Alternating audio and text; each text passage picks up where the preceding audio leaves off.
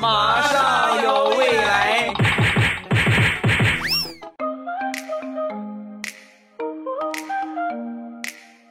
马上有未来，欢乐为你而来。我是未来，各位周三快乐，礼拜三一起来分享欢乐地小花段子。本节目由喜马拉雅出品，我是你们喜马老公未来欧巴。是的，刚睡醒，哈哈哈声音比较深沉啊，没事说一会儿就好了。想当年在我单身的时候，我姐呢给我介绍过两个女孩儿啊，然后就跟我说呀，这两个姑娘啊。一个姑娘的外号叫辣椒女孩儿一个呢叫拿铁女孩儿你选哪一个？啊，就是一个辣椒女孩一个拿铁女孩我当时一想，辣椒女孩脾气火爆，对吧？还是拿铁咖啡好，对吧？拿铁女孩对不对？拿铁咖啡能喝咖啡的，肯定比能吃辣椒的要温柔一些啊。然后我就说，那个姐，我要那个拿拿铁姑娘啊。说完，我姐当时。你确定吗？你别后悔啊！我不后悔，我不后悔。你你你约她吧，你就说明天正好是周末，咱们到附近的一个咖啡馆，我在那个地方等着她。拿铁我已经给她点好了。到了礼拜六，那个妹子去了，我一看，我这要是打起来的话，我估计三个我都不是他的个儿啊！用那个那个强壮哎啊，很是硬汉。就这么说吧，就跟我握了一下手啊，各位就握了一下手，我这个手疼了好几天。我们俩约会见完面之后呢，我就去跟我姐说：“我说姐，你这太不靠谱了，这什么什么拿铁，这怎么个拿铁姑娘法啊？”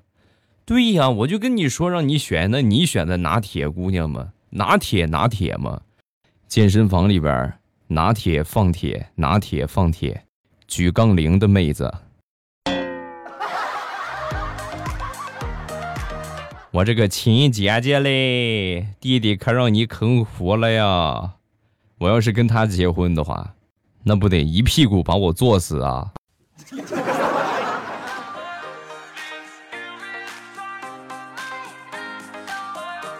上个星期去参加了一场婚礼，新郎呢站在舞台上边啊，然后呢新娘呢站在这个舞台 T 台的另一端，在这个时候啊，司仪就说了：“新郎。”你心爱的人就站在你的面前，现在你可以对他大声的喊出那三个字了，就我们都懂，对吧？我爱你，嫁给我吧！啊，就喊这一些，原意是这么个意思。结果万万没想到啊，新郎大声的喊了一句：“快过来呀！”怎么说呢？那种感觉不像是结婚。倒像是，就是说，在澡堂里边搓澡的时候，搓澡师傅喊你，对吧？这个人搓完了，快过来呀，到你了，快过来！然后，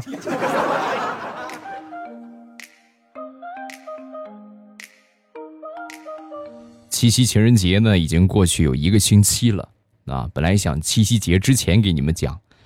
但是这个段子我没有找到啊，好多段子都是七夕节过去了我才找到的啊。好饭不怕晚啊，给你们讲几个和七夕相关的段子。想当年七仙女啊下凡洗澡，认识了牛郎啊，然后呢演绎了一段惊天地泣鬼神的爱情故事。再后来呢，赵灵儿也是在外边洗澡，碰上了李逍遥。啊，同样演绎了一段仙侠情侣的故事，对吧？仙侣奇缘。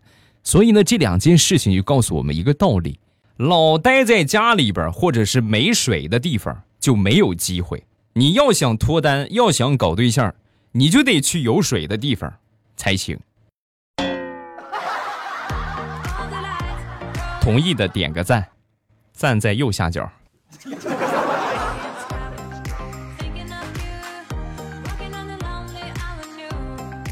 七夕情人节那一天，在广场上闲溜达，然后就看见了一个穿着校服的男孩在向一个女孩表白。啊，这个女孩呢，这一开始很羞涩啊，然后后来也接受了。接受之后呢，有两个人拥抱热吻。啊，穿着校服的孩子呀，同志们啊！就在这个时候啊，人群当中出现了一个戴着眼镜的大叔，地中海的头型，冲着他们俩就起哄啊，哎！在一起，哎，在说出你们的名字吧，让大家一起见证你们的爱情。刚说完之后，男孩大声的喊道：“我王钢蛋爱李铁锤，永远爱，爱他一万年。”话音刚落，那个中年大叔推了推眼镜好了，知道你们俩的名字了，实验二中的吧？我是你们的教导主任，明天你们俩来我办公室一趟。我当时在心里边就忍不住，我都鼓起了掌。真的是秀恩爱死得快呀！啊，希望你们幸福吧，两个宝宝。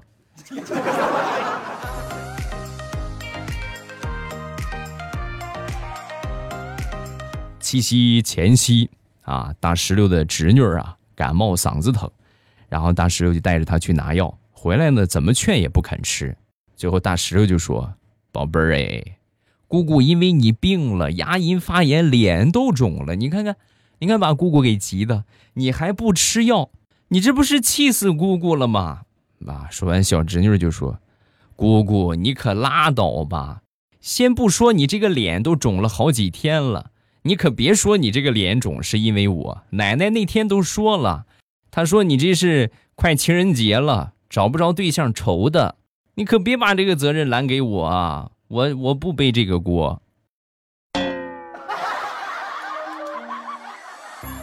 把大石榴气的耶，哇的一声就哭出来了。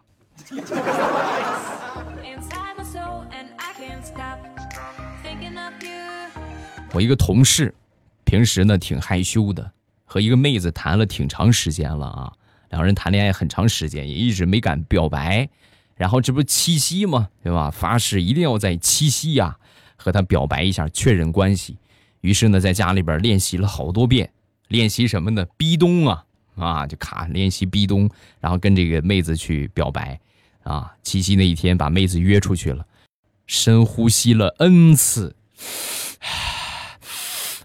然后呢，把妹子逼到一个角落，一伸手，劲儿使大了。直接把妹子的头摁到了墙上，当的一下，妹子当时就昏过去了。去医院检查，头骨骨裂，住院了。现在呢，咱就别说他找对象了，不吃官司就不错了，太难了。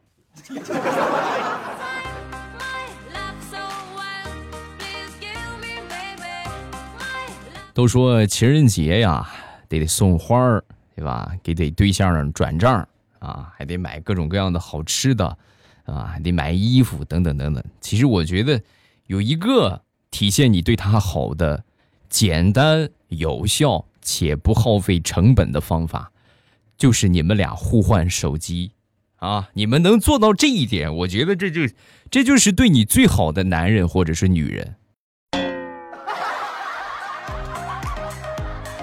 但是就目前来看，敢这么干的，毕竟在少数啊。如果都这么干的话，估计当地民政局的业务量得激增。七夕节之后，全都是离婚的。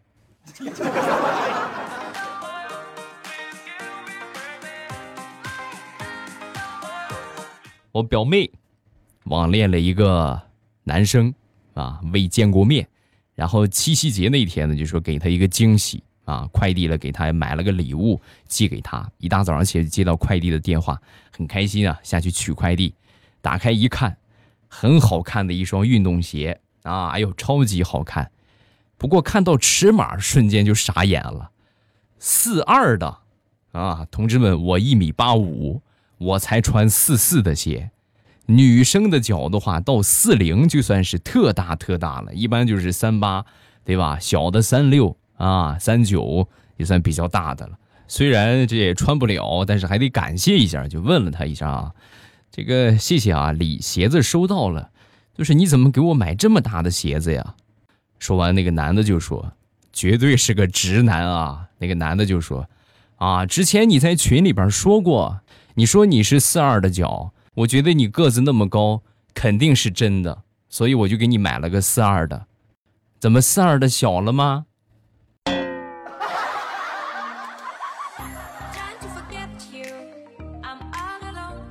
说说大苹果的闺蜜她闺蜜在失恋之后啊也不哭是也不闹收拾了几件衣服就来到大苹果他们家住下就不走了。啊天天蹭吃蹭喝蹭床和大苹果每天彻夜长谈。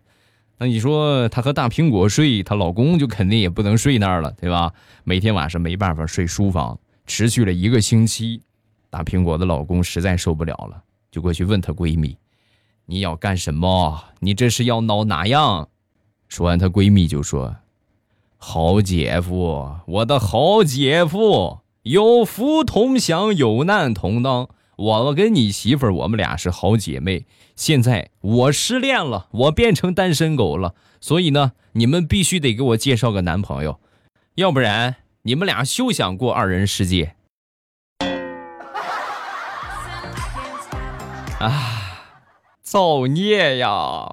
媳妇儿，你咋认识了这么个朋友呢？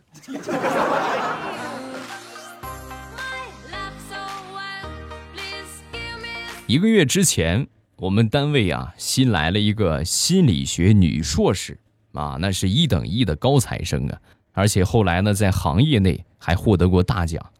而那天呢，我就看她哭哭啼啼的找领导批啊要辞职，这干的好好的，怎么辞职呢？一问才知道，哎呀，这是典型的不作死就不会死啊！来我们单位上班之前，她谈了一个男朋友，两个人呢热恋了一个多月，然后呢，她就想拿她男朋友做一个实验，什么实验呢？突然消失一个月，看看她男朋友对她是如何的朝思暮想，对她是如何的忠贞不二。这不一个月的时间到了，然后去找她的男朋友啊，化了一个美美的妆，穿上漂亮的衣服，来到她男朋友的单位。你说巧不巧？那天正好是她男朋友结婚的日子。苍天呐，这是一个典型的书呆子呀！妹子，送你一首歌吧，你哭着对我说。心理学课本上的故事都是骗人的，骗人的。少看点书，多往外走一走，跳跳广场舞啥的啊。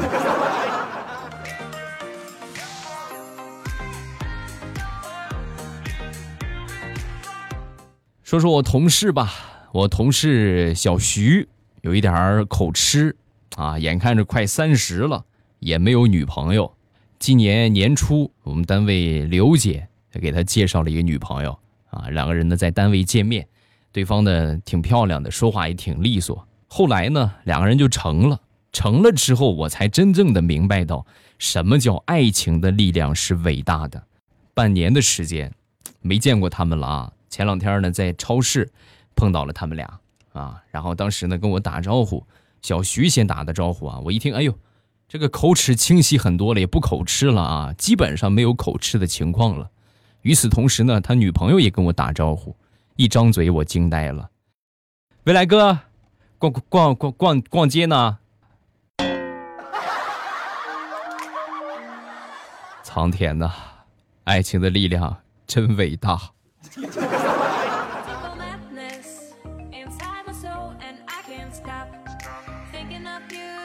上周末。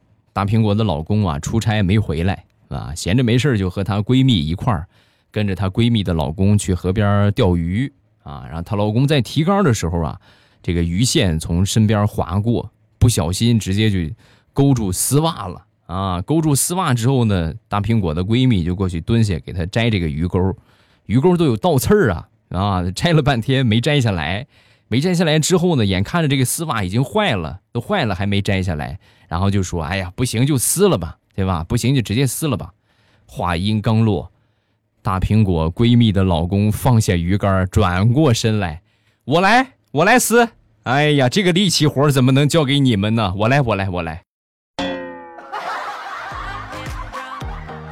把大苹果闺蜜给气的，你转过去钓你的鱼啊！你信不信我把鱼钩摘下来挂你嘴上，把你扔下去？打死你个臭流氓！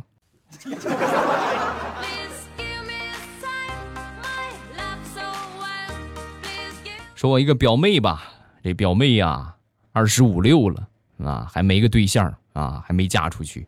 没嫁出去之后，有一天他爸就说：“哎呦，这姑娘够呛了，你是嫁不出去了。”说完，他妈就说：“实在不行的话，不就出家吧？啊，你说是峨眉啊，还是少林寺好呢？”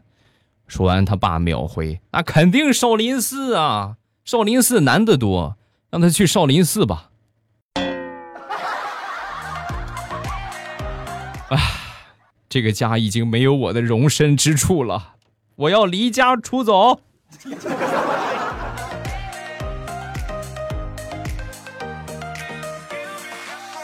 本来已经够凄惨的了，前两天又被他堂哥给打击了一回啊！他堂哥和他妈在聊天快七夕节了嘛，对不对？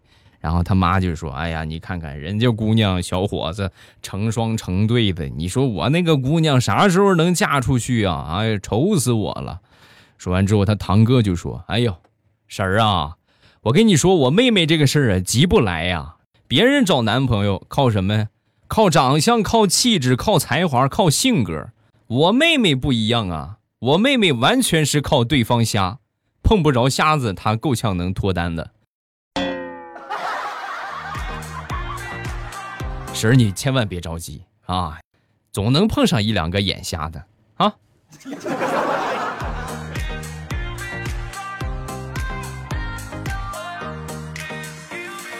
大石榴前两天啊出去旅游啊，旅游呢就是这个中途有购物嘛，然后就问她闺蜜啊，这个正正在逛首饰店，你要不要买点回去？啊，说完之后，她闺蜜就说：“我我不要，我不要。你看看你，你要不然怎么说你现在还没个对象呢？动物世界里边都说了，雄性动物对闪闪发亮的东西特别感兴趣。”所以你，你作为一个女人，你作为一个雌性动物，你不带点首饰，你怎么吸引雄性动物啊？快说快说，要啥？我给你买上啊！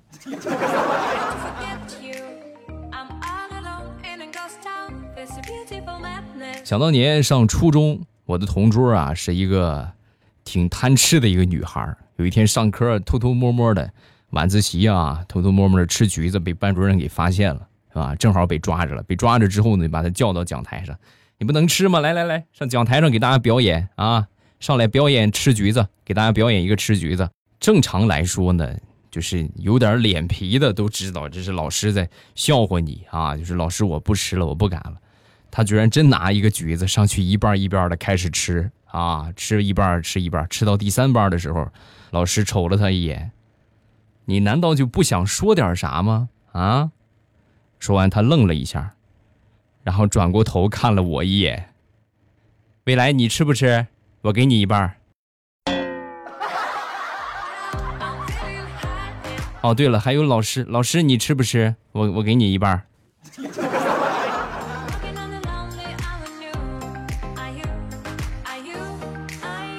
分享一个，想当年。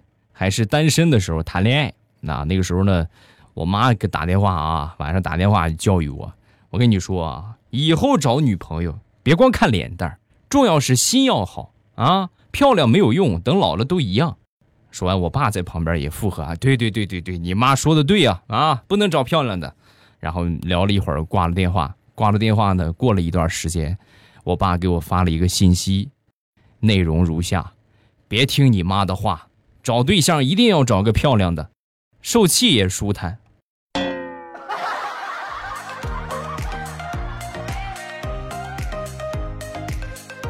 表妹大龄剩女一枚，最近呢，朋友给她介绍了一个男生，接触了几次之后啊，就觉得他这个学历呀有点高啊，研究生。我表妹呢，初中没念完。那你说这两个人以后结婚没有什么共同话题，所以就婉言拒绝了啊，就不合适。但是没想到的是，这哥们儿对我表妹印象不错，一直就找机会套近乎啊，每天发消息，对吧？发微信啊，每天发好多遍。我表妹一看这这没办法了，就直接交实底儿了，就啊，咱们俩不合适啊，不合适，真的不合适。说完之后，这个男的就说：“怎么不合适啊？我觉得咱们俩挺合适的。”啊，表妹也问。咱们俩哪儿合适了？性别合适啊！多好！我我是个我是个男的，你是个女的，多合适。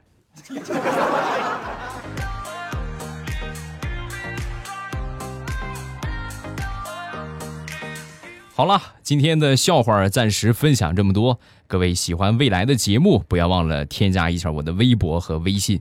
我的微博叫老衲是未来，我的微信号是未来欧巴的全拼。有什么想说的，都可以微博圈我或者微信给我发消息啊啊，也可以喜马拉雅给我发私信。那当然，最简单快速的方法，每天早晚的七点半，我都会在喜马拉雅直播。你们有什么想说的，都可以直接来直播间跟我聊一聊，跟我说一说。啊，收听直播的方法呢，就是到了每天早上的七点半之后和晚上的七点半之后，你们只需要打开喜马拉雅，点一下我听，最上边我那个头像显示直播中，你就看到了我那个最黄的头像，对吧？一点我那个头像，直接就可以进到直播间了啊！风里雨里，每天早晚七点半，未来欧巴在直播间等你。好了，今天节目咱们就结束。礼拜五马上有未来，不见不散。呃，直播晚上七点半，不见不散。么么哒。喜马拉雅，听我想听。